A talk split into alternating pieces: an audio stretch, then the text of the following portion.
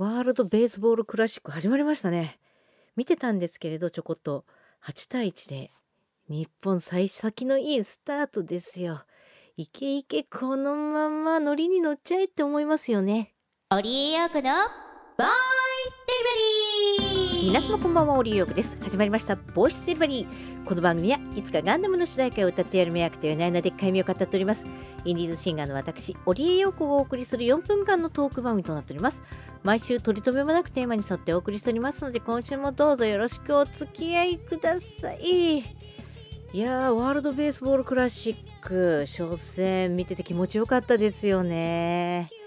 このままコールドゲームいっちゃうのか？と思ったけどまあそうではなく終わったのはちょっと残念ではありますけれどこれからのね活躍が楽しみではあります。というわけでホクホクのうちに今週のテーマいってみましょう。今週のテーマはこちら。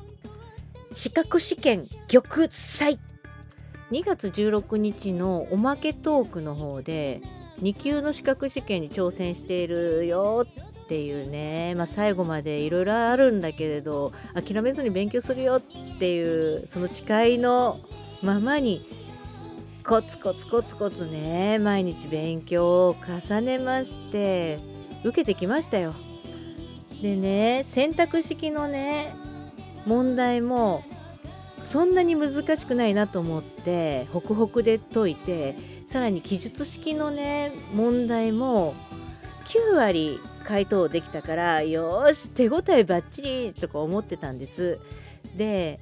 3月8日の水曜日に選択式の方のね回答が載ったのでよしこの点数で私いけちゃうなと思って採点したんですよ。でねえちょっと学士だよ25問中13問しか正解じゃなくて「うっそ!」って「ちょっと待って」って言って問題文とか回答の選択肢を読み直したら微妙な言葉の違いだとかいやもう引っかかって間違えてあとは2択で最後2択でどっちにしようかなと思って負けたりとかしていやもう本来だったらそこで私40点ぐらい取る予定だったのに26点しか取れなかったので記述式で36点ですか。うわ1問8点以上ほぼほぼ満点出さないと無理じゃんとか思ってあ5月の合格発表を待たずして玉砕したことが決定いたしました。まあ落ちちゃったのはしょうがないので学んだことは無駄にはならないですから仕事に生かしていくこととまた来年ね試験はあるので今からまた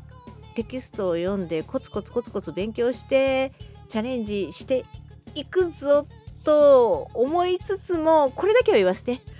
グッバイ私の3ヶ月というわけで今週はこれまで。お相手はオリオクでした。皆さんまた来週。バイバイ。